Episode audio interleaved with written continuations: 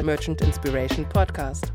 Insights und Interviews mit den wichtigsten Leuten der deutschsprachigen Shopify-Community. Mit Adrian Piekser. Unser Unterstützer dieser Folge ist Wacklot. Weglot geschrieben, also wie der Weg und dann L-O-T und sie sind Meister, wenn es um Internationalisierung und Übersetzung geht. Ihr kennt es wahrscheinlich, wir haben sie auch schon im letzten Jahr hier öfters erwähnen dürfen, denn es ist einfach das führende Tool rund um Mehrsprachigkeit auf Shopify und daran hat sich auch nichts geändert. Was man vielleicht aber hier erwähnen darf, ist neben eben dem einfachen Interface der Übersetzung, dass es eben erlaubt, volle Kontrolle zu haben mit der automatisierten Übersetzung, die es extrem einfach und schnell macht und trotzdem durch das Interface halt eben du volle Kontrolle hast über die Übersetzung ist eines ganz, ganz spannend und sollte hier auf jeden Fall nicht vergessen werden, wenn wir über Wacklord sprechen, denn Neuerdings gibt es neben der Subdomain-Logik auch die Möglichkeit, auf Subfolders zu setzen. Wenn ihr euch fragt, okay, was bedeutet es eigentlich, schaut vorbei im Podcast. Aber es gibt bestimmte Brands, die auf jeden Fall eben statt der Subdomain, also en.merchinspiration.com zum Beispiel, eben lieber auf Subfolder-Logik setzen. Das wäre dann eben merchinspiration.com slash en slash. Und da gibt es auch verschiedene Gründe aus SEO-Thematiken und Co., warum das Ganze Sinn macht. Auf jeden Fall geht das mittlerweile auf Wacklot. ist eine große Neuerung und deswegen freue ich mich hier darüber, das in unserem Podcast erwähnen zu dürfen. Entsprechend, wenn ihr das ausprobieren wollt, wenn ihr an diesem Scheideweg seid, zu sagen, okay, wir wollen Internationalisierung ausprobieren, dann schaut auf jeden Fall vorbei auf unserer extra dafür kreierten Landingpage, denn da erhaltet ihr 20% auf die ersten zwölf Monate mit Wacklot. Einfach vorbeischauen auf www.merchantinspiration.com slash Wacklot. Willkommen zu einer neuen Ausgabe des Merch Inspiration Podcast. Ich freue mich ganz besonders heute Sebastian mit dabei zu haben. Sebastian ist jemand, den ich so in Real Life noch nicht gesehen habe. Dankenswerterweise über Marco von Pathway Solution, ehemals Buckle and Seam, haben wir die Connection hinbekommen, weil Marco gesagt hat so, hey, Sebastian ist auf jeden Fall jemand, den sollte man auf jeden Fall mal gesprochen haben. Denn es war so ein bisschen dieses Thema, wir haben viel hier immer im Podcast äh, über Retention gesprochen, wir haben viel über Marketing gesprochen, wir haben viel darüber gesprochen, was quasi vorne rum im Shop passiert, was aber meistens halt eben wenn man irgendwann ins Skalieren kommt und wenn man irgendwann halt eben größer wird, äh, oft gar nicht so sehr beachtet wird und gar nicht so viele Leute darüber sprechen, ist, was eigentlich dahinter passiert. Hinter den Kulissen die Prozesse und Co. und einfach Operations als solches. Und äh, da hieß es auf jeden Fall, Sebastian, ich will jetzt nicht zu viel Druck an dir aufbauen natürlich, ne, aber dass du auf jeden Fall da einige Ideen und Erfahrungswerte auf jeden Fall mal hast, über die wir hier so ein bisschen in Austausch kommen können. Denn du bist bei Wildling äh, Shoes aktiv und das ist ja natürlich eine Marke, die kennt wahrscheinlich jeder so fast schon im Shopify-Kosmos. Eine super spannende Marke Marke, eine super spannende, einfach ja, eigene Persönlichkeit, auch Vision, ganz klare Positionierung und äh, auch äh, nicht ganz unerfolgreich. Weswegen es dann umso spannender ist, auf die Operations drauf zu gucken. Bevor ich jetzt aber hier weiter äh, drüber rede, äh, freue ich mich mega, dass du dabei bist. Willkommen im Podcast. Ja, danke dir, Adrian, äh, für, für die nette Intro. Ähm, freue mich auch sehr, hier zu sein. Hoffe, dass ich ein paar, paar spannende Sachen erzählen kann. Ähm, lass uns gerne loslegen. Ja, auf jeden Fall. Ich bin, ich habe da keine Zweifel. Ähm, deswegen lass uns doch mal, falls tatsächlich Leute dich noch nicht kennen sollten, was, äh, dass du so ein, zwei Sätze mal zu dir sagst, so wer du bist und wie bist du eigentlich in den E-Commerce gekommen? Warst du schon immer da drin aktiv oder äh, und vor allem dann, wie bist du zu Wildling äh, gekommen? Genau, also ich bin jetzt seit ähm, Anfang 2019 bei Wildlink, also ich bin nicht Teil des Gründerteams, ähm, sondern bin ein bisschen später dazu gekommen, äh, bin Company Lead, das heißt ich leite das Unternehmen gemeinsam mit der Gründerin Anna und ähm, meine Verantwortlichkeiten sind halt eher so die ganzen Bereiche Sales, Planning Operations, äh, Finance, IT und ähm, so Organisationsentwicklung, ähm, People and Culture. Und ich habe ähm, vorher eigentlich äh, Wirtschaftsingenieurwesen studiert, dann ein paar Jahre klassische Unternehmensberatung gemacht äh, bei McKinsey und bin dann äh, bei Zalando gewesen und habe bei Zalando so das Geschäft mit nachhaltiger Mode mit aufgebaut, ähm, über zwei Jahre lang. Und danach war es irgendwie so für mich der logische nächste Schritt äh, zu Wilding zu gehen. Ähm, im Sinne Was von, richtig Nachhaltiges endlich. genau, also tatsächlich. Der, der eine Punkt ist tatsächlich dieses Thema Nachhaltigkeit, ähm, was bei Zalando natürlich auf einem ganz anderen Scale passiert, aber dadurch auch mit viel mehr Restriktionen, einmal nochmal so richtig zu machen, halt im kleineren, aber dafür äh, so richtig. Ähm, und das Zweite, was mich irgendwie gereizt hat, ist natürlich irgendwie dann in einem kleineren Unternehmen einfach viel Verantwortung zu haben versus in einem großen Unternehmen wenig Verantwortung. Ähm, und ich fand es einfach generell super spannend, einmal so ein E-Com-Unternehmen mit echt riesigem Potenzial irgendwie zu skalieren und, und größer zu machen. Ja. Okay, cool. Und dann 2019 ist natürlich auch äh, eine, eine Weile her, da hat sich ja einiges getan und auch eine super beeindruckende Entwicklung, die ja äh, Wildling ihr dann äh, hingelegt habt. Ähm, deswegen ist das natürlich dann auch spannend, da einmal auf genau diesen Erfahrungsschatz halt eben aus diesen letzten Jahren da eben so ein bisschen mal zu hören, hinter den Kulissen, was da eigentlich passiert und was die Erfahrungswerte waren. Ähm, bevor wir da direkt dann reingehen und auch in dieses Thema Operations uns, uns nähern, was überhaupt eigentlich der Begriff und so weiter ist, lass uns noch mal ganz kurz eben zu Wildling reingehen. Anna war auch mal, glaube ich, im Podcast mit dabei, zumindest hat sie auch mal so ein bisschen berichtet, war auch mal auf unserer Konferenz mit dabei oder auch auf Meetups, aber das ist natürlich dann immer sehr punktuell gewesen, auch wieder eine Weile her, deswegen fände ich es mal ganz spannend, da reinzugehen und zu sagen, okay, was macht Wildling eigentlich so? Ne? Was macht ihr? Was sind die Produkte? Wer ist eure Zielgruppe? Was macht euch besonders? Was war vielleicht dann auch der Antrieb, dass du gesagt hast, okay, cool, da habe ich Bock drauf, da in dem Unternehmen zu sein? Genau, also wir ähm, entwickeln und vertreiben Minimalschuhe. Ähm, das heißt, wir haben ursprünglich mal einen Schuh entwickelt, der sich eigentlich nicht wie ein Schuh anfühlt, äh, wenn man ihn trägt. Das heißt, der hat eine extrem flache und dünne Sohle, ähm, der ist super leicht, super flexibel ähm, und der bietet einfach ausreichend Platz für den Fuß. Ähm, und das führt dann dazu, dass man einerseits ein super neues, freies Laufgefühl hat ähm, und auf der anderen Seite, äh, Seite damit irgendwie seine ganze Muskulatur trainiert. Also angefangen von der Fußmuskulatur hat es aber weiter positive Auswirkungen auf Knie, Hüfte, die ganze Haltung. Ähm, und damit quasi regeneriert man seinen ganzen Körper. Ähm, und das ist dann jetzt irgendwie so ein bisschen die Brücke zu, zu unserem weiteren Unternehmenszweck, dass wir gesagt haben, okay, wir wollen eigentlich diesen regenerativen Effekt des Schuhs eigentlich übertragen auf das ganze Unternehmen und die Art und Weise, wie wir wirtschaften. Ähm, und damit halt wirklich nicht nur umweltschonende Materialien einsetzen, das, das machen wir irgendwie von Anfang an ähm, und irgendwie unter fairen Bedingungen produzieren in Europa, sondern wir wollen eigentlich ähm, nicht nur diesen Schaden minimieren, den wir irgendwie als Unternehmen haben, sondern wirklich eine positive Wirkung irgendwie haben auf, auf Mensch und Umwelt, ähm, indem wir sehr stark in das Thema Kreislauffähigkeit ähm, investieren ähm, und uns da irgendwie da Themen entwickeln ähm, indem wir versuchen, Materialien zu sourcen aus regenerativen Landwirtschaftsquellen, die dann in der Herstellung irgendwie am besten CO2 im Boden binden, statt welches auszustoßen. Ähm, und indem wir natürlich auch sehr aktiv mit unseren Produktionspartnern an den Arbeitsbedingungen in, in Portugal arbeiten. Ähm, so, das ist so ein bisschen Wildling mal, warum gibt es uns und was machen wir? Ähm, genau, dann hattest du noch gefragt, genau, Zielgruppe. Genau. Ähm, Genau, Ihr seid ja, glaube ich, mal als, als äh, für, äh, speziell für Kinder, glaube ich, äh, gestartet. Ne? Und seit dann habt euch dann so langsam äh, äh, aufgrund der, des, des guten Produktes dann sogar die Nachfrage bei den Eltern und dann wurde langsam die Zielgruppe so ein bisschen größer. War das so? Genau, das ist so ein bisschen die Historie. Also am Anfang war es ein Kinderschuh, also wirklich auch aus diesem Need heraus für Kinder einen solchen Schuh zu haben, ähm, die halt, für die das natürlich total komisch ist, wenn ein Kind auf die Welt kommt, ähm, warum, also die kenne ja dieses Konzept Schuh nicht. Ähm, und äh, gerade da macht es natürlich total Sinn, einen Schuh anzubieten, der sich nicht wie ein Schuh anfühlt und irgendwie einschnürt oder einengt. Ähm, und dann war immer mehr äh, das Feedback, also eigentlich so klassischer Product Market Fit Suche. Also für Kinder hat das dann ganz gut gepasst und dann kam immer mehr Feedback von den Eltern, die die Kinderschuhe kaufen. Ja, wir hätten eigentlich auch Bock auf so einen Schuh. Ähm, und dann haben wir, haben wir das entsprechend weiter, weiterentwickelt und inzwischen machen wir auch deutlich mehr Umsatz mit, mit erwachsenen Schuhen, weil natürlich auch der Markt ein ganz anderer ist. Ähm, trotzdem so klassische Zielgruppe würde ich sagen, gibt es gar nicht. Ne? Also ich glaube, es sind irgendwie so ähm, alle Menschen, die irgendwie Bock haben, äh, ein, ein, neues äh, Laufgefühl auszuprobieren ähm, und gleichzeitig denen irgendwie Nachhaltigkeit und die Werte, für die wir stehen, wichtig sind. Ich glaube, das ist so ein bisschen die Gruppe, die wir ansprechen. Ähm, natürlich haben wir als, also wenn wir jetzt gucken, wer sind die Ist-Kunden, also nicht unbedingt die Zielgruppe, aber die Ist-Kunden, ähm, da sind natürlich schon, viele kommen natürlich schon über diesen Kindereinstieg zu uns, ne? dass sich Leute das erste Mal, wenn sie für ihre Kinder das erste Mal Schuhe kaufen, Gedanken machen, warum kauft man eigentlich Schuhe, was müssen die können und so weiter und sich dann mit diesem Konzept beschäftigen und dann irgendwie merken auch, was für Nachteile konventionelle Schuhe haben und dann natürlich irgendwie Interesse an unseren Schuhen bekommen. Okay, mega spannend auf jeden Fall, ne? Weil sonst immer so bei klassischen Kinderprodukten ist sonst das Marketing-Game natürlich immer mega, mega anstrengend und schwierig, weil man nur ein kleines Zeitfenster hat, um quasi Leute anzusprechen und dann ist meistens dann auch wieder die Zielgruppe vorbei und man muss wieder neue Leute ansprechen.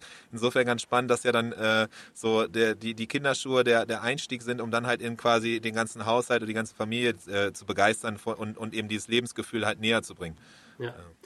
Genau, und das, das sehen wir halt natürlich total auch über so ein bisschen die Kohortenentwicklung, die wir haben. Ne? Also wir sehen schon, dass Leute irgendwie einsteigen mit Kinderschuhen, manchmal auch mit Erwachsenenschuhen. Also die kaufen dann erstmal, weil unsere Erwachsenenschuhe ein bisschen günstiger positioniert sind, ähm, testen das erstmal für sich, kaufen es dann für ihre Kinder, kaufen es dann irgendwann für den Partner, die Partnerin, ähm, dann irgendwann für die Großeltern ähm, und es wird irgendwie die Warenkörper, oder nicht die Warenkörper, aber der jährliche Umsatz wird halt eigentlich immer größer.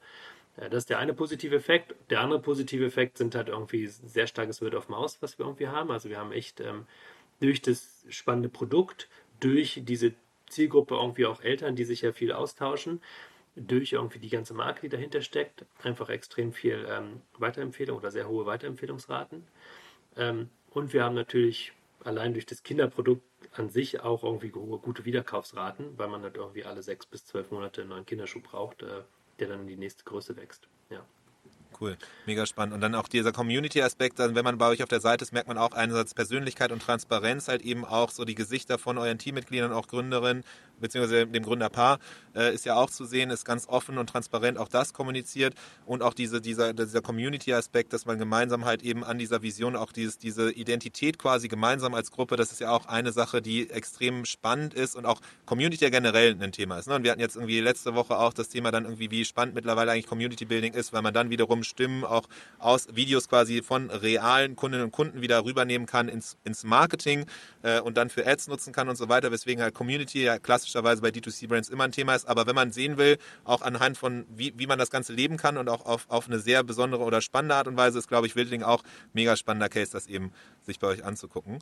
Ähm, genau, also dann, dann stellt sich so ein bisschen die Frage, okay, ist es, ihr seid als Online-Shop gestartet, glaube ich, ne? Und das so als Verkaufskanal, weil wenn wir jetzt gleich auf Operations drauf gucken, ist das vielleicht auch nochmal ganz spannend zu gucken, okay, wie komplex ist vielleicht mittlerweile eigentlich so die ganze Struktur dahinter der Verkaufskanäle.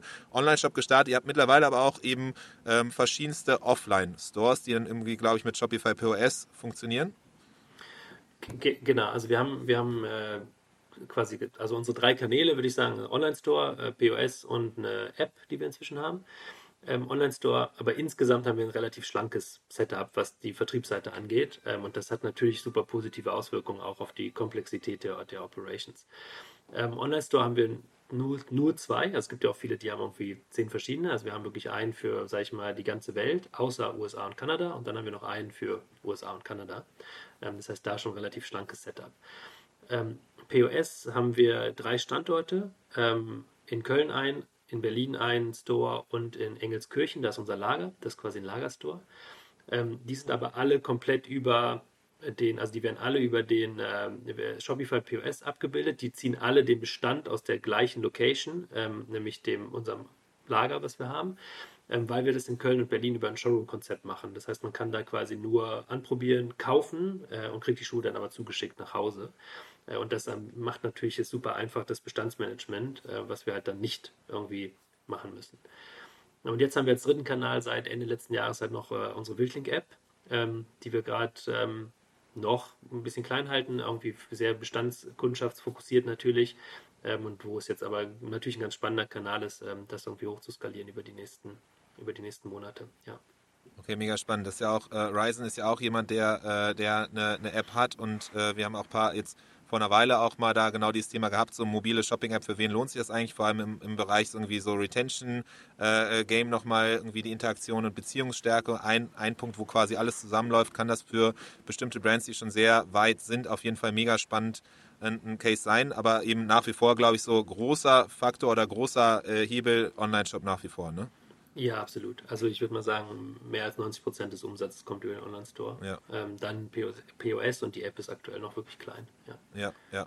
Okay, spannend. Und dann, um so, so, einen Eindruck mal zu kriegen, falls man auch nicht kennen sollte, wie, wie groß ist jetzt Wildling eigentlich? Über wie viele Bestellungen redet man da? Irgendwie kannst du so den, den Peak oder einen Durchschnitt oder whatever irgendwas sagen, so was, ähm, wie viele Schuhe, äh, wie viele hatten schon das Erlebnis, das Lauferlebnis weltweit quasi so in euren Schuhen, das zu spüren? Äh, Gibt es irgendwelche so, so, so ja, Indikatoren? Einfach nur, damit man so, so ein Gefühl dafür kriegt, über welche Größendimension man spricht? Genau, also wir haben das letztes Jahr haben wir so knapp 400.000 Schuhe verkauft. Ähm, das heißt, es sind so um die 1000 Bestellungen am Tag. Ähm, aber halt mit sehr starken Schwankungen. Ne? Also erstmal Fluktuation über die Monate, einfach so sehr saisonales Geschäft, äh, ähnlich wie in der Mode. Ähm, und ähm, dann aber teilweise mit extremen Peaks, wenn wir halt irgendwie einen äh, Launch von neuen Produkten haben. Das ist auch, sag ich mal, das war in der Vergangenheit noch extremer, so der, das Verhältnis zwischen Peak und Average. Äh, das hat sich jetzt ein bisschen angeglichen, was auch wieder sehr angenehm ist aus einer operativen Perspektive. Ähm, aber teilweise haben wir trotzdem dann noch sehr, sehr starke Peaks, ähm, machen dann so bis zu einer Million Euro Umsatz an einem Tag oder sogar in wenigen Stunden eigentlich. Ähm, und müssen das dann halt auch entsprechend verschicken. Ähm, genau, weil so, das ist die eine Zahl, die ich sagen kann. Die andere ist, dass wir so knapp 200 Mitarbeiter haben ähm, und Mitarbeiterinnen, ähm, mehr als 70 Prozent Frauen. Also wir haben wirklich ein sehr, sehr stark weibliches Team auch. Ähm, haben auch schon vor Corona sehr stark auf dieses ganze Thema Remote-Arbeit, also flexibles orts- und zeitunabhängiges Arbeiten gesetzt, was uns dann in Corona ein bisschen leichter gemacht hat, ähm, sage ich mal, was die Prozesse angeht. Da mussten wir wenig umstellen. Und gleichzeitig ähm, hatten wir uns früher schon auch ab und zu in Persona getroffen und das dann in Corona auch gemerkt, dass uns das total fehlt als, als Team. Ähm, und warum wir so viele Leute haben, liegt auch wiederum daran, dass wir eine sehr tiefe Wertschöpfungstiefe haben. Ne? Also wir haben unser eigenes Fulfillment Center inklusive Retourenhandling, das sind schon mal so knapp 40 äh, Mitarbeitende. Ähm, wir haben den Kundenservice komplett in-house, wir haben teilweise Fotografen, Visual Arts Themen in-house. Also wir machen schon sehr viel selber, ähm, weil wir halt dann einfach daran glauben, dass wir dadurch irgendwie dieses ganze, diese ganze Brand deutlich besser aufbauen können ähm, und sparen uns das Geld dann teilweise auf der Performance-Marketing-Seite.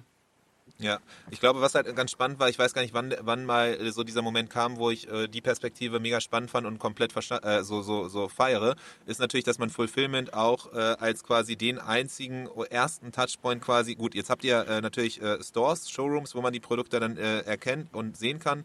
Dann gibt es natürlich äh, Momente, wo irgendwie Leute auch irgendwie bei Freunden oder bei irgendwem anders das dann vielleicht sehen und erleben und dadurch dann auch ein Gefühl für kriegen. Aber ansonsten ist quasi ja der erste richtige physische Touchpoint der, wenn man das Päckchen erhält und das Päckchen aufmacht. Insofern äh, war es ganz spannend. Wir hatten mal, glaube ich, hier einen, einen, Händler, eine Brand, äh, der auf jeden Fall das so gesagt hat. Ne? Die machen bewusst Fulfillment in-house und ist natürlich aufwendiger, ist natürlich irgendwie kostenspieliger, aber es ist halt für die auch schon der erste, die erste Stellschraube im ganzen Retention-Game später, weil es halt eben der einzige, erste richtige physische Touchpoint ist, genauso wie natürlich Kundenservice.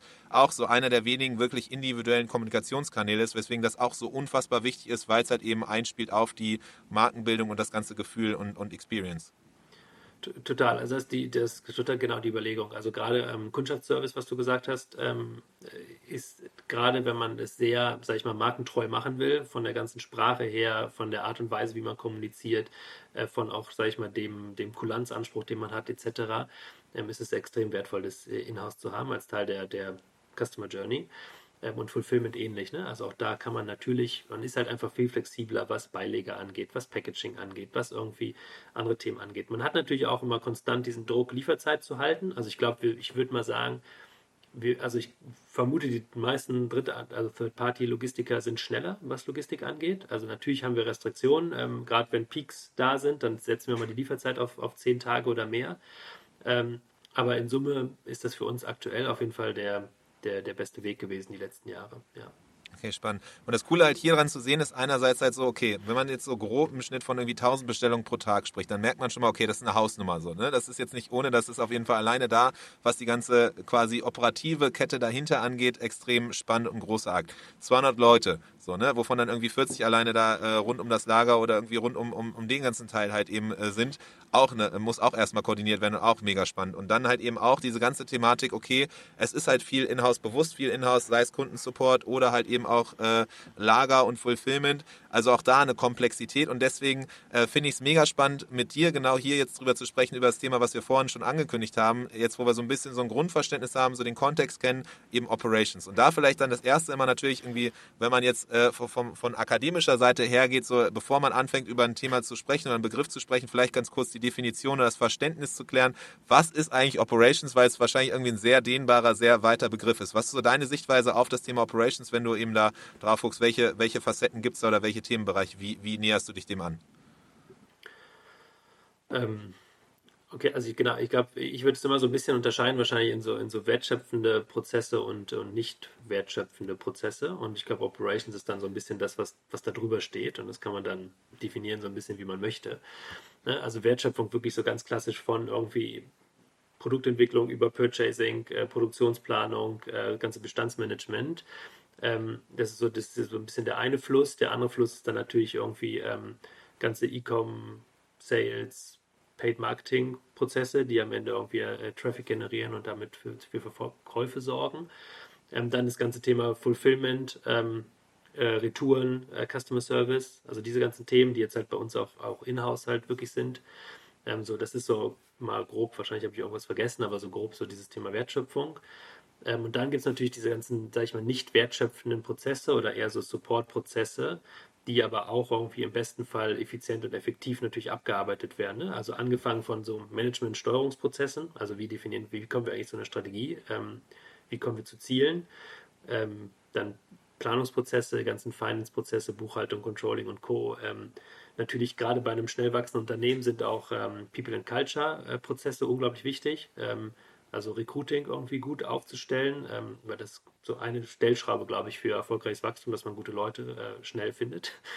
Ähm, und dann auch natürlich das ganze Thema Onboarding, gerade nochmal in unserem Remote-Setup, ähm, auch ein sehr ein Thema, wo man sehr stark über Prozesse das ganze Thema deutlich besser machen kann und auch effizienter machen kann. Ne? Total. Also vor allem halt eben, ne, was, was Recruiting, aber auch dann eben Onboarding von Leuten angeht, merken wir als Agentur natürlich auch immer wieder so, das ist so, dass das A und O bei uns auf jeden Fall. Ähm, Genau, aber dann, okay, spannend. Das heißt, es gibt diese zwei Bereiche, äh, quasi du, du würdest so erstmal, wenn man es grob versucht zu, zu, zu unterteilen oder zu vereinfachen, halt eben wertschöpfende und eher so, so assistierende Sachen, die halt natürlich auch gebraucht werden, damit der Wert überhaupt geschöpft werden kann, aber man kann wahrscheinlich nicht direkt was, was eine, eine Zahl, eine KPI dazu zuführen, irgendwie wie viel Euro jetzt dank zum Beispiel dem Recruiting gemacht wurde. So, ähm. Genau, das ist natürlich schwieriger. Kann man wahrscheinlich, man kann da wahrscheinlich auch irgendwie Kennzahlen erheben, aber wird dann irgendwann ein bisschen artificial. Ne? Oder dann erhebt man viel Kennzahlen einfach nur der Kennzahl wegen. Und, ähm, um, um, dann sagen zu können, man arbeitet datengetrieben, genau. Aber ist am Ende nicht mehr actionable und so, genau. Nee, deswegen ist das halt mega spannend. Okay, das heißt so, verstanden, Operations, so grob kann man sich in, ist sehr, sehr weit gefasst. Das heißt, wenn, wenn du jetzt so drauf guckst, was sind so, wenn du jetzt äh, auf Operations guckst, was meinst du, ist so das Relevanteste im, im, für dich jetzt erstmal, so im Day-to-Day -Day oder im Strategischen? Kann man das überhaupt so sagen oder ist es sehr, sehr schwierig? Na, ich glaube, erstmal ist vielleicht nochmal spannend zu überlegen, warum macht man das überhaupt, ne? Ähm, also ich glaube, und, und da fängt es auch schon an, glaube ich, die, die Challenge, die, die wahrscheinlich viele Unternehmen haben, aber wir jetzt ganz speziell bei uns hatten. Ich glaube, das eine Thema ist natürlich, dass man irgendwie jetzt gute Prozesse haben möchte, um irgendwie effektiver und effizienter zu werden, also irgendwie das Richtige zu tun und das mit möglichst wenig Ressourceneinsatz. Und die Herausforderung ist jetzt aber gleichzeitig natürlich möglichst viel Freiheit und Flexibilität noch zu haben für kreative Prozesse, für Innovation, für auch äh, schnelle Anpassungen an wechselnde Marktanforderungen. Ähm, und das sind halt auch gerade so jetzt bei uns so ein bisschen die Gegenpole. Ne? Wir haben eine sehr tiefe Wertschöpfungstiefe, hatte ich ja eben schon ähm, ge gesagt. Das heißt, wir haben ganz viele Bereiche, wo wir irgendwie auf Effektivität und Effizienz achten müssen, sei es jetzt im, in, in der Produktionsplanung, im Einkauf, als auch in unseren Lager-Operations. Und gleichzeitig haben wir gerade auf der Sales-Seite ja nicht so dieses ganz klassische, hardcore durchoptimierte Performance-Marketing-Game, was man auch wieder ganz gut prozessseitig aufsetzen könnte, sondern da ja eigentlich einen sehr kreativen, contentlastigen Brand-Ansatz, der total schwer in Prozesse zu gießen ist. Ähm, und dadurch haben wir schon mal sehr unterschiedliche Mindsets an Leuten im Unternehmen, ähm, die aber alle irgendwie auch miteinander zusammenarbeiten müssen. Ähm, und, und das sind dann, glaube ich, so ein bisschen die Challenges, äh, die man in der Praxis hat. Ne? Also wie kann man so viele Prozesse wie nötig einführen und gleichzeitig irgendwie so wenig Prozesse wie möglich. Ähm, das ist, glaube ich, so ein bisschen der, der konstante Trade-off, den, den wir jetzt bei Wildlink hatten. Ne? Du machst den Versand selber bei dir im Shop, möchtest aber weitere Kosten sparen, Zeit sparen, aber vor allem auch die Experience verbessern, dann schau mal vorbei, ob SendCloud das richtige Tool für dich sein könnte. Viele verschiedene Brands hierzulande aus der deutschsprachigen Shopify Community bauen auf SendCloud. Wir haben sie hier öfters zu Gast gehabt und haben auch darüber erfahren können, was es eine Fülle an Möglichkeiten mit SendCloud gibt. Guck einfach mal vorbei auf merchantinspiration.com slash SendCloud. Ich bin mir sicher, versandtechnisch geht da auf jeden Fall noch einiges rauszuholen, wenn du das Tool noch nicht nutzt. Okay. Also das heißt, diese Flexibilität versus halt eben dann aber auch die Notwendigkeit für Prozesse oder standardisierte Wege, damit halt eben klar ist, was eigentlich getan werden kann und nicht alles irgendwie jeder so dahin in die Richtung läuft, wo er oder sie denkt, dass es halt sinnvoll ist, sondern das halt eben geordnet zugeht. Ja, total das. Und ich glaube einfach, um ähm, ja, Punkt, genau, genau das. Und ich glaube, das ist halt auch nochmal jetzt super wichtig, auch in der aktuellen, sage ich mal, in dem Marktumfeld, in dem wir sind. Ne? Also ich glaube, es gibt wahrscheinlich bei allen Unternehmen, bei uns definitiv gerade einen relativ starken Kostendruck, ähm, weil halt alle möglichen Kosten steigen, Umsätze nicht mehr so stark wachsen, wie, wie irgendwie, wie wir es gewohnt waren. Ähm, und da helfen natürlich irgendwie gute Prozesse, effiziente Themen e extrem, um irgendwie auch Ressourcen einzusparen oder halt zumindest nicht weiter wachsen zu müssen auf der Ressourcenseite. Und gleichzeitig ist gerade ja dieser krasse Shift, den wir im Marktumfeld sehen, gerade total wichtig, nicht zu starr zu sein als Unternehmen und irgendwie agil zu bleiben und da irgendwie sich die Freiheit rauszunehmen. Ähm, und das ist, glaube ich, ähm, Äh, das müssen die Prozesse am Ende halt auch abbilden können. Ne? Die dürfen irgendwie, das darf ja nicht starr sein. Also für mich ist jetzt auch eine gute Operations, gutes Prozessmanagement hat nichts mit Starrheit zu tun, sondern muss halt auch diese Flexibilität, diese Agilität immer ermöglichen. Ja. Ja, okay. Und wie, wie, wie hast du dich, was, was waren so Learnings, wie näherst du dich dem Ganzen an, was sind Erfahrungswerte halt eben? Genau dieses, dieser Trade-off zwischen irgendwie, okay, es muss eine gewisse Starrheit vielleicht reinkommen, um halt eben Prozesse zu haben oder Prozesse bedeuten halt auch eben, dass man nicht alles komplett frei entscheiden kann, aber man braucht diese Flexibilität, vor allem wenn sich Sachen ändern, der, das Marktumfeld immer weiter eben wieder neue, neue Impulse setzt und man halt darauf reagieren muss. Gibt es da so, so, so Faustregeln, Learnings, Do's und Don'ts? Bei Do's und Don'ts finde ich, find ich auch immer schwierig. Ich glaube, das Wichtige ist erstmal, sich wirklich sehr genau zu überlegen, wo möchte ich überhaupt Prozesse einführen. Also ähm, würde ich halt jetzt nicht pauschal im ganzen Unternehmen machen von Anfang an, sondern irgendwie, wo ist das irgendwie wichtig? Und ich glaube, das sind einerseits irgendwie so super businesskritische Themen, also entweder regulatorische Themen, Buchhaltung und Co oder sehr businesskritisch im Sinne von, ich muss halt irgendwie meinen, meinen Supply, meine Lieferkette sicherstellen, dass ich am Ende Produkte habe, die ich verkaufen kann. Also irgendwie so Bereiche, wo ich auf jeden Fall Fehler vermeiden will. Ich glaube, die sind schon mal sehr geeignet, um da irgendwie mal tiefer einzusteigen. Ähm, wie kann man da irgendwie Prozesse aufsetzen und verbessern? Und das zweite Thema sind natürlich so klassisch sehr ähm, wiederholende Tätigkeit mit hohem Ressourceneinsatz. Also so ganz klassisch Logistikprozesse, Customer Service Prozesse, wo ich einfach sehr oft sehr ähnliche Dinge erledige, ähm, wo es mir natürlich auch hilft, wenn ich dann eine gewisse Standardisierung reinkriege, deutlich effizienter zu werden. Also ich glaube, das sind so ein bisschen diese zwei Ansätze. Ähm, äh, jetzt, die sind auch noch sehr theoretisch und jetzt, ich glaube, so ein ganz krasses, sagen wir mal, bei uns großes Learning aus der Praxis. Ich muss halt auch krass darauf achten, haben die Leute, die da jeweils arbeiten, so das richtige Mindset dafür. Ähm, und davon würde ich es auch ein bisschen abhängig machen. Also ich würde jetzt lieber irgendwie auch teilweise da Prozesse einführen und optimieren, wo ich das Gefühl habe, okay, die Leute haben richtig Bock drauf, als jetzt irgendwie zu sagen, ja, hier ist das zwar theoretisch vielleicht total sinnvoll, aber die Leute haben da irgendwie gar keinen Bock drauf und jetzt muss ich die erstmal diese krassen Widerstände überwinden. Also das haben wir ein bisschen bei uns gemerkt, dass das ist halt schwierig. Ähm, das sollte man jetzt nicht für immer außer, außer Acht lassen, aber erstmal, um irgendwie reinzukommen ins Thema, ist es, glaube ich, sinnvoll, irgendwie da anzufangen, wo irgendwie eine super hohe Bereitschaft ist, wo die Leute selber schon den Pain spüren ähm, und irgendwie Bock haben, da auch irgendwie mitzumachen. Sehr spannend. Also so drei Faktoren. Das eine, ähm, wo müssen Fehler auf jeden Fall vermieden werden, damit halt eben da äh, einfach diese durch die Prozesse das eben minimiert werden kann. Dann gleichzeitig aber auch eben, wo gibt es viele repetitive oder wiederholende äh, äh, Arbeiten, dass einfach dadurch dann halt eben auch diese Effizienz, von der du vorher gesprochen hast, eben kommt und dann gleichzeitig aber auch jetzt rein aus der Praxis gesehen halt eben, das eine ist die Theorie so, ne, wo macht das Sinn, aber dann halt eben auch beim Ausrollen und Co., der Einfachheit halber oder, oder auch damit das eben greift, es greift halt nur, wenn die Leute halt da äh, abgeholt sind und auch wirklich dran glauben und das funktioniert halt einfacher bei denen, die halt auch schon Bock darauf haben auf Veränderung oder auch eben auf die diese, diese Prozesse und das nachvollziehen können. Und es ist halt schwerer für diejenigen, die man nochmal mehr äh, abholen muss, wahrscheinlich.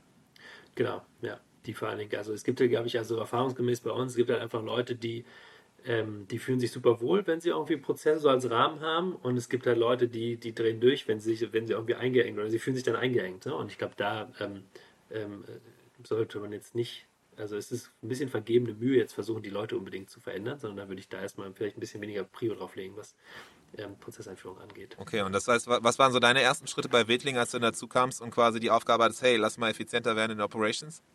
Ja, ähm, genau, also wir haben, ähm, also ich würde sagen, so ein bisschen machen wir machen das inzwischen machen wir so ein bisschen zweigleisig. Ne? Wir haben so sehr konkrete Optimierungen in einzelnen Bereichen. Da kann ich gleich mal ein bisschen was zu erzählen, weil damit haben wir natürlich auch angefangen. Und was wir jetzt ein bisschen später ähm, draufgeschaltet haben und was auch immer noch total Work in Progress ist, ist irgendwie so ein bisschen übergreifend Prozessverständnis in der Organisationsstärke. Ne? Irgendwie so, teilweise haben wir irgendwie wirklich Prozesse wirklich angefangen mal aufzuschreiben, zu definieren ähm, Prozess, also Owner für die einzelnen Prozesse definiert, die dann irgendwie weitergebildet, dass die das dann wieder in ihre Teams tragen können, also auch so sehr dezentral bottom-up irgendwie so ein Change-Prozess dann angeleitet. So, das ist so ein bisschen das ganze Übergreifende, was wir jetzt aber erst so seit einem guten Jahr, ein bis zwei Jahren machen. Also ein bisschen so eine Dokumentation, um daraus dann halt eben Verständnis zu generieren, um da halt dann eben überhaupt ein, ja, ein Gespür und halt Ownership zu, zu, zu, zu erreichen. Genau, also ich glaube, Dokumentation ist das eine. Ähm, so ein bisschen theoretische Dokumentation würde ich es jetzt mal nennen, dann halt irgendwie Owner dafür definieren, also zu sagen, hey, du Person X bist jetzt verantwortlich für den Prozess, wie wir irgendwie Produktinformationen in Webshop spielen, beispielsweise. Ähm, und die dann entsprechend auch weiterbilden, was heißt das jetzt eigentlich, diese Ownership schafft und ähm, wie kann man da dann irgendwie auch äh, Verbesserungen äh, an, angehen. ähm, und damit natürlich auch die Leute enablen, das in ihren Teams irgendwie zu vertreten, dass das irgendwie wichtig ist und wir da nicht jeden Tag von abweichen dürfen und sollten. Ähm, auch wenn das natürlich und gleichzeitig halt irgendwie agil bleiben. Ähm, so, das ist, glaube ich, so ein bisschen das Übergreifende, was wir versuchen zu stärken, aber halt wirklich so ein bisschen wohl dosiert, neben 10, 20 anderen Themen, die wir auch noch so als, als Prio-Change-Projekte intern haben. Ähm, genau. Ich glaube, spannender ist so ein bisschen dieses sehr konkret in einzelne Bereiche reingehen. Ähm, und äh, genau, was haben wir da gemacht? Ich glaube, das erste Thema, ähm, was wir angegangen haben oder damals angegangen sind, Anfang 2019 mehr oder weniger direkt, ist halt dieses ganze Lieferkettenthema, ähm, weil das halt äh, Business, also super businesskritisch natürlich ist, dass das gut, gut funktioniert in beide Richtungen. Also einerseits, äh, ich will irgendwie das, meine Lieferkette so aufbauen, dass ich, am Ende geht es eigentlich immer um Verfügbarkeit, so als, als oberstes Ziel, ähm, aber Verfügbarkeit in beide Richtungen. Ne? Also ich will nicht zu viel haben und das zerschießt mir dann irgendwie meine, meinen, meinen ganzen Warenbestand, meinen Cash und meine Liquidität.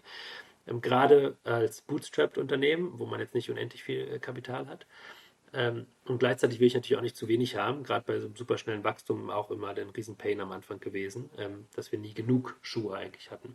So, das heißt, dieses Verfügbarkeitsthema, dem haben wir uns irgendwie angenommen. Gleichzeitig haben wir gesagt, Lieferkette, was ist noch wichtig? Qualität ist natürlich wichtig der Produkte und ähm, hohe Nachhaltigkeit ist für uns auch super wichtig gewesen.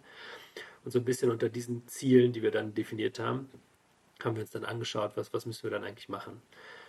Ähm, so, dann haben wir irgendwie ähm, also erstmal Ziele definiert, dann haben wir irgendwie gesagt, okay, was, wie ist denn jetzt so ein bisschen der Status quo? Ne? Was sind so die Lead Times pro Supplier? Was sind so Abhängigkeiten untereinander? Äh, was sind auch so Komplexitätstreiber jetzt bei uns? Ähm, also bei uns ganz konkret, wir haben nicht so viele Schuhmodelle, aber wir haben natürlich extrem viele SKUs, weil es jeden Schuh irgendwie in 30 verschiedenen Größen gibt.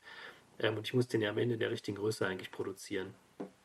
Ähm, und dann haben wir halt irgendwie das als Komplexitätstreiber identifiziert und das ist ein Komplexitätstreiber, der aber relativ spät erst in der Wertschöpfung entschieden wird, nämlich wirklich erst in der Produktion, weil ich kann ja aus dem gleichen Material einen Schuh in verschiedenen Größen auch produzieren.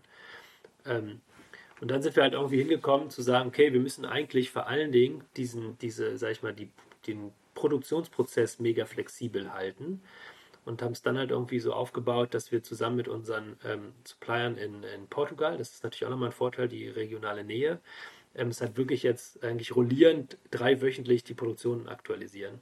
Das heißt, wir machen jede Woche eigentlich einen neuen Produktionsplan für in drei Wochen und können dadurch halt super zeitnah eigentlich auf kleine Nachfrageverschiebungen auf verschiedenen Modellen oder halt vor allem Schuhgrößen reagieren, ähm, indem wir einfach jede Woche den Bestand einmal forecasten über die nächsten Wochen.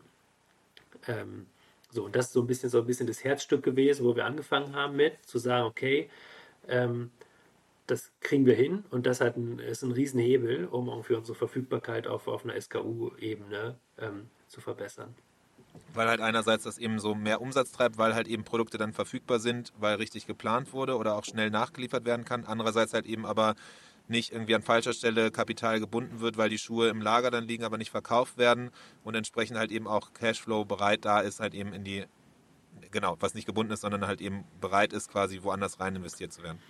Genau, total, ja. Und das, genau, das schaffen wir halt, indem wir wirklich jede Woche schauen, okay, was haben wir verkauft, was haben wir noch übrig an, an, an Schuhen, äh, was haben wir schon bestellt für die, für die drei Wochen, die quasi fix sind, äh, was erwarten wir an Retouren ähm, und dann relativ auf SKU-Ebene wirklich vorgecastet, okay, was brauchen wir dann jetzt noch an neuen Produkten und das dann irgendwie entsprechend an die Produktionsstätten gemeldet. Und da, nutzt ihr da irgendwie ein Tool oder ist das alles komplett dann Excel, äh, Excel-Sheets, die du selber dir gebaut hast? Genau, das war dann so ein bisschen der zwei, also genau, Schritt 1, alles Excel-basiert. Ähm, Schritt 2 war dann Stück für Stück das irgendwie zu automatisieren. Ähm, und da sind wir dann in das Thema, also Datenqualität irgendwie eingestiegen. Also ein bisschen Datenqualität hier so als absolute Voraussetzung für Automatisierung. Also ich muss halt sicher sein, dass die Bestandsdaten stimmen. Ich muss sicher sein, dass die Bestelldaten, was ich schon bestellt habe, stimmen. Ähm, ich muss sicherstellen sein, dass die Abverkaufsdaten stimmen. Ich meine, das ist noch relativ einfach in der Shopify-Welt, da stimmen die normalerweise. Ähm, aber diese ganze andere Seite ähm, ist, ist, war bis dahin halt auch irgendwie alles Excel-based bei uns. Ähm, und deswegen haben, sind wir dann irgendwie hingegangen und haben ähm, äh, ein ERP-System eingeführt. Ähm, also das war natürlich ein super langer Prozess, irgendwie ein halbes Jahr Auswahl, ein Jahr fast oder ja, eigentlich ein gutes Jahr Einführung, also bis es dann mal wirklich gut funktioniert hat.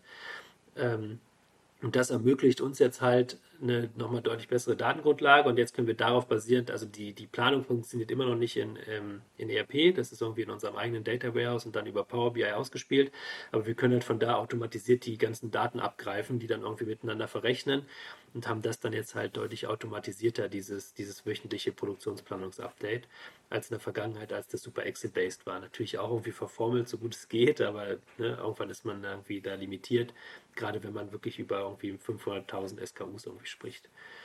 Ähm, genau, das war, glaube ich, noch ein spannender Punkt. Und was wir jetzt gerade jetzt zusätzlich noch machen auf der Tool-Seite, ist ein, ein, Product Information System, also ein PIM einführen, äh, was uns dann halt auch wieder hilft, irgendwie diesen Pain irgendwie zu lösen, den wir bisher auch überall, es gab ein Excel-Sheet im Produkt, es gab ein Excel-Sheet im, in der Supply Chain, im, im Supply Chain Team, es gab ein Excel-Sheet dann irgendwie im Webshop ähm, und es ging eigentlich die ganze Zeit ums gleiche Produkt, ähm, es wurde halt immer so weitergetragen ähm, und dann am Ende musste es halt irgendwie über Excelify, Matrixify heißt es jetzt glaube ich in den Webshop ähm, geladen werden. Und das Ganze ähm, streamlinen wir jetzt halt auch über so ein äh, Product Information System, wo wir aber auch noch nicht komplett mit fertig sind. Ja. Okay. Das heißt, so der erste Schritt war wirklich dann so die Lieferkette, weil halt einfach da der, der Uplift oder der Effekt einfach so im Grunde Effizienzgewinn extrem hoch war und viel Wert geschaffen wurde ab dem Moment, wenn ihr wisst, okay, das gehen wir richtig an, weil halt eben genau äh, besser geplant war, Verfügbarkeit da ist, das heißt mehr verkauft wird und, und weniger Cashflow gebunden ist äh, ähm, und entsprechend genutzt werden kann. Ähm, dann halt einhergehend, äh, okay, wie kann man diese ganzen Sachen halt eben angehen, wie kann man das halt planen, auch da dann eben enger Austausch wahrscheinlich eben mit euren Lieferanten, um dann halt zu schauen und halt eben das zu verstehen. Du hast ja schon gesagt, da geht dann auch sogar so Sachen wie irgendwie Materialplanung einhergehen und wie ist eigentlich der Ablauf in der Produktionskette, was sind die Stellschrauben da, also da kann man wahrscheinlich sehr, sehr tief gehen. Wie lange war der Prozess wahrscheinlich auch dann mehrere Wochen und Monate?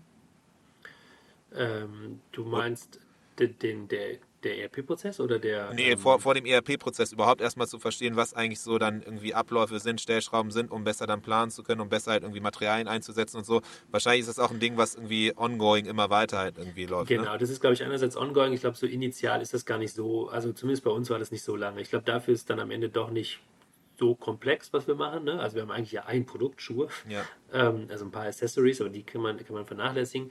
Und dann gibt es natürlich Schuhe aus verschiedenen Materialien und wir haben irgendwie äh, drei, vier, fünf verschiedene Fabriken, die die produzieren, aber das ist trotzdem von der Komplexität her noch überschaubar. Ähm, und deswegen, das kriegt man eigentlich relativ schnell aufgestellt. Wie ist eigentlich so die Lieferkette? Wer muss wann, was, was muss wann, wo bestellt werden? Wie viel Kapital ja. wird dann durch diese Bestellung gebunden? Und wo ist dann so ein bisschen der Sweet Spot von möglichst kleine Lead Time, also bei uns Produktion, ähm, und möglichst hohe Kapitalbindung, die dadurch dann entsteht. Ähm, und, und, da haben wir dann halt versucht, irgendwie den Fokus drauf zu setzen, dass wir gesagt haben, okay, da wird halt mehr als 50 Prozent unserer Gesamtproduktionskosten wird eigentlich erst in der Produktion quasi entsteht der. Das andere ist Material, das ist schon vorher fix, das können wir nicht mehr beeinflussen.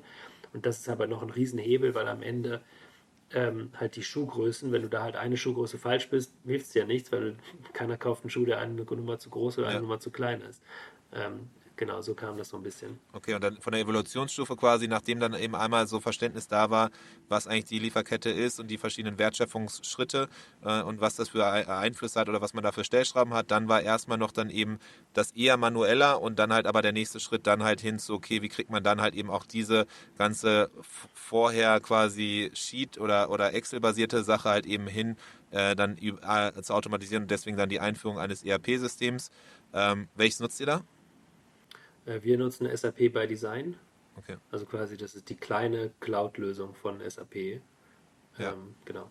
Okay, spannend. Und dann halt da dann eben der nächste Schritt, dann halt eben die, das, das Merken, okay, jetzt hat man die Zahlen alle soweit, aber jetzt gibt es noch andere Teile, die halt noch manuell laufen oder unnötig halt eben da zwischen den verschiedenen Abteilungen äh, vielleicht auch Wissen dann irgendwie äh, äh doppelt und dreifach oder irgendwie auch verloren geht.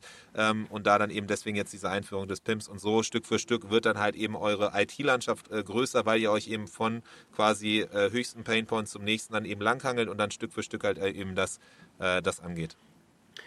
Ge genau, ähm, ab, absolut so ist es. Und ich glaube, neben dem Effizienzgedanken, den du gerade angesprochen hast im ERP, ist, glaube ich, der, der große, der Riesenvorteil ist vor allem wirklich so die Qualität der Daten. Also wir hatten früher halt ständig auch, also nicht ständig ist übertrieben, aber ab und zu wirklich Bestandsfuck-Ups im Sinne von, wir haben Schuhe verkauft, die wir gar nicht im Bestand hatten, die haben wir einfach nicht gefunden im Lager. So, ähm, und das äh, kommt inzwischen, würde ich sagen, gar nicht mehr vor, ähm, weil wir da halt einfach das System zwingt einem natürlich irgendwie einen sauberen Prozess auf. Ne? Das ist so Fluch und Segen zugleich. Du kannst halt viel weniger irgendwie mal hier und da irgendwie einen Workaround machen, sondern du musst dich dann teilweise an den Prozess im System halten. Aber gerade bei diesen super business-kritischen Themen wie Bestand würde ich auf jeden Fall da reinzählen, weil du willst auf keinen Fall einen Schuh verkaufen, den du gar nicht hast. Ähm, da ist es halt, das ist es einfach wert, dass man sich da an so einen vorgegebenen Prozess hält, ähm, das System sich vom System zwingen lässt, ähm, um dann da ähm, das halt einzuhalten. Der Merchant Inspiration Podcast. Jede Woche eine neue Folge. Abonnier ihn und verpass keine Folge. Und das ist genau das, was du ja vorhin meinst, mit eben äh, Bereiche, wo halt Fehlerminimierung dann genau. äh, wichtig sind. Weil genau das ja. dann eben diese, diese, diese Prozesse zwingen einen dann eben so standardisiert halt bestimmte Abläufe zu machen. Das heißt, man hat wenig Flexibilität, aber das führt halt eben dazu, dass äh, die Fehler vermieden werden. Ähnlich hast du ja ein Beispiel genannt, irgendwie mit, mit Rechnung, Buchhaltung und Co. natürlich oder rechtlicher Seite, so wo einfach bestimmte, wo es wichtig ist, Fehler zu vermeiden. Also perfektes Beispiel. Genau. Und, und, für das, und für das Thema Effizienz ist es eigentlich auch ein sehr spannendes Beispiel, weil also jetzt weniger im ganzen, in der ganzen Lieferkette, das ist ein Thema, aber was wir über das ERP auch steuern, ist unser ganzes, unser ganzen Pick- und Pack-Prozess, also quasi in unserem eigenen Lager, der Pick- und Pack-Prozess, wo wir halt auch durch die Art und Weise, wie wir durch das neue System irgendwie verarbeiten, also irgendwie bei iPads kriegst du irgendwie sofort draufgespielt, was musst du eigentlich picken, dann pickst du das und du machst quasi das Ist direkt an den Drucker angeschlossen, du druckst das Versandlabel, klickst es, klebst es auf den Karton. Also diesen ganzen Prozess haben wir auch nochmal sehr, sehr stark gesteigert und ich glaube irgendwie 50, 60 Prozent effizienter als vorher. Ähm, das heißt, wir konnten 50, 60 Prozent mehr Bestellungen mit der gleichen Mitarbeiterschaft irgendwie erledigen dadurch. Was ja einfach unfassbar ist eigentlich, ne? Also wenn man sich das ist mal unfassbar total. Und ich wahrscheinlich, und das ist jetzt ja immer noch nicht vollautomatisiert, ne? Das ist ja immer noch super manuell. Ähm, ich glaube, da ist theoretisch wahrscheinlich noch deutlich mehr Potenzial, ja. Ja, mega geil. Und dann ist, also jetzt haben wir ein Beispiel halt eben Lieferkette und deswegen mega cool, dass wir halt einmal da Stück für Stück durchgegangen sind, weil es sehr greifbar ist und, und klar wird, wie halt eben ihr euch dem Thema annähert und wie man das dann eben auch in, auf andere Themen anwenden kann. Würdest du rückblickend sagen, so Lieferkette ist auch wirklich nicht nur bei euch, sondern bei anderen Shops wahrscheinlich so der Hebel, wo, wo man am meisten erstmal rausholen kann aus Operations oder gibt es da irgendwie noch andere Bereiche? Ich glaube, es kommt ähm, sehr ein bisschen auf Setup an. Ne? Also bei uns ist ja wirklich durch diese tiefe Integration, also wir machen den Materialeinkauf selber, wir steuern die Produktion sehr aktiv. Ähm, dadurch ist es bei uns ein Riesenthema. Ähm, ich glaube, es gibt andere Brands, die kaufen halt irgendwie fertige Produkte irgendwo aus Asien ein. Da ist es dann, glaube ich, weniger ein Thema. Ähm, so, glaub, Weil man halt einfach gar keine Produktionskette quasi ownt und deswegen gar nicht genau. so sehr da eben diese Komplexität hat und gar keine Transparenz, weil man einfach nur ein Produkt ordert und Materialien und Co., da muss sich halt der, der Produzent drum kümmern.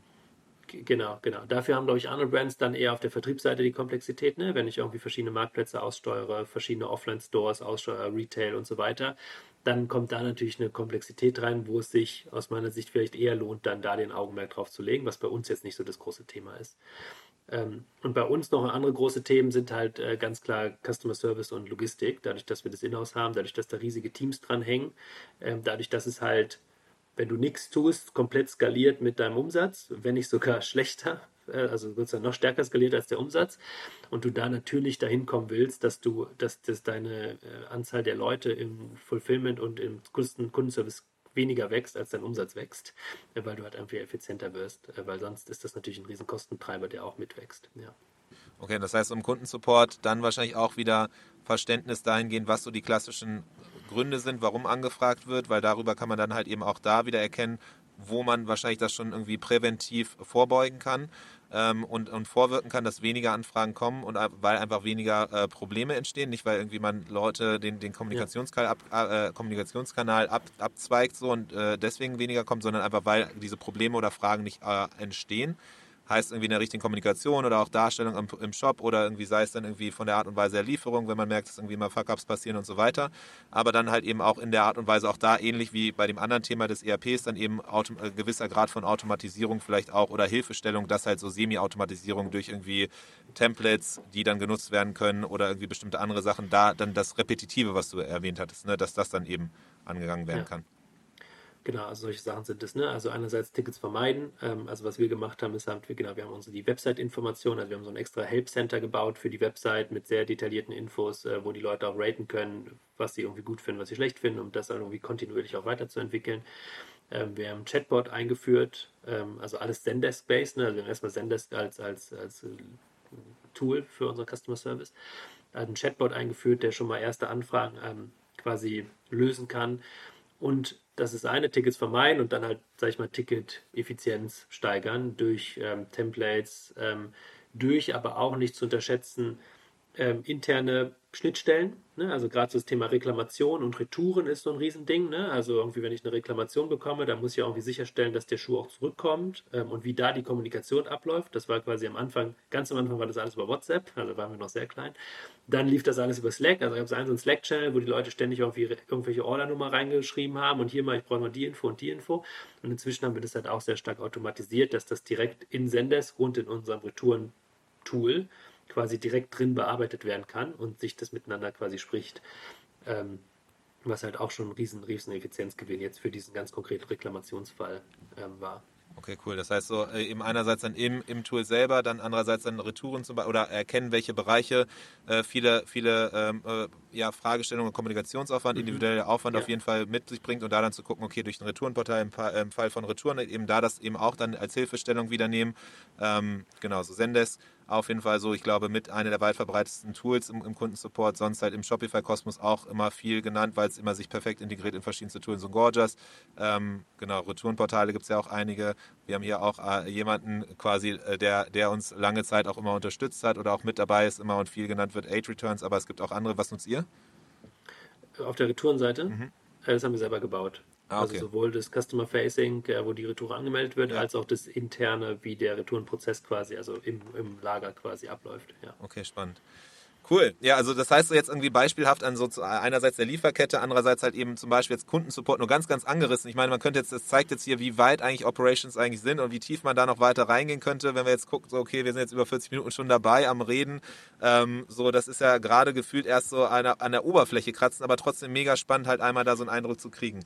Ähm, und ich glaube, da sind auf jeden Fall einige äh, äh, Punkte dabei, auch alleine von der Annäherung. Wie guckt man auf diese ganze Thematik drauf? Und wie kann man dann für sich entscheiden, welcher Bereich der wichtig ist und wie geht man dann Stück für Stück drauf? Und es muss nicht perfekt automatisiert sein, sondern auch hier das, was man bei D2C-Brands sieht, was halt einfach erfolgreiche Brands auch hier im Podcast immer wieder ausmacht, diese stufenweise immer wirklich das größte Problem angehen und dann Stück für Stück halt eben diese Probleme lösen. Das wird vielleicht nicht der perfekte größte Wurf in einem Moment, aber über die, über die, über die Zeit hinaus wird das einfach krass, ich weiß nicht, ob Berge versetzen, aber zumindest dich sehr, sehr weit bringen.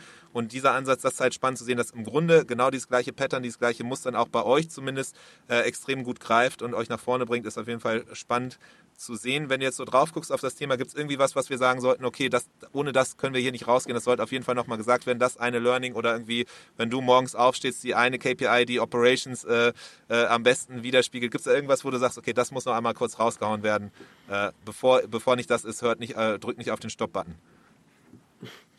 Ich glaube, ich glaube, so in der Art gibt es das jetzt nicht. Ne? Also ich glaube, ich, hab, ich hab, hoffe, das meiste gesagt zu haben. Ne? Also so Thema Datenqualität super wichtig. Äh, Mindset der Leute auf keinen Fall unterschätzen. Ähm, muss man irgendwie auch dran arbeiten. Und dann halt immer diese Trade-offs, ne? Also die, den, den du gerade angesprochen hast, lieber einfach mal loslegen, als jetzt sich das perfekte System bauen. Natürlich dreht man dann Schleifen und natürlich verbaut man sich mal was. Ähm, aber es bringt nichts, erstmal irgendwie die perfekte IT-Prozesslandschaft äh, zu skizzieren und dann nie ins Doing zu kommen. Ähm, und dieser andere Trade-off natürlich irgendwo immer zwischen Flexibilität und irgendwie Starrheit der Prozesse, was man immer im Blick halten, behalten muss. Mega. Also ich glaube, dafür, dass wir jetzt das endlich mal uns diesem Thema Operations hier im Podcast zumindest äh, angenähert haben, war das eine, äh, eine wahnsinns gespickte Folge mit verschiedensten Insights von, von dir. Ich kann mir vorstellen, dass da auf jeden Fall noch einiges mit drin ist. Ich habe schon zwischen den Zeilen vorher im, im, Vorgespräch gehört, du bist auf jeden Fall vielleicht dann auch mal auf dem einen oder anderen Meetup sonst äh, dabei, sodass man dann auch nochmal tiefergehend mit dir in Austausch kommen kann. Ähm, ansonsten äh, kann man dich wahrscheinlich auch auf, auf LinkedIn finden, oder? Oder wie, wie kann man ja, mit genau, dir in Kontakt kommen? Genau, gerne am besten bei, bei LinkedIn ähm, kontaktieren und genau, ich versuche auf jeden Fall demnächst äh, mal vorbeizuschauen bei euch. Cool, alles klar. Sebastian, ein Riesendank auf jeden Fall dir, dass du hier warst, dass du dir die Zeit genommen hast, Einblicke gegeben hast in die Reise von Wildling und auf jeden Fall noch viel Erfolg. Ich, ich freue mich auf jeden Fall dann demnächst immer mehr von euch zu hören, zu sehen, euch, euch weiter zu verfolgen, in Showrooms vorbeizuschauen und ja, bis zum nächsten Mal. Mach's gut. Super, vielen Dank, Adrian. Hat Spaß gemacht. Das war der Merchant Inspiration Podcast in dieser Woche. Wenn du es noch nicht getan hast, abonniere uns. Bis zum nächsten Mal.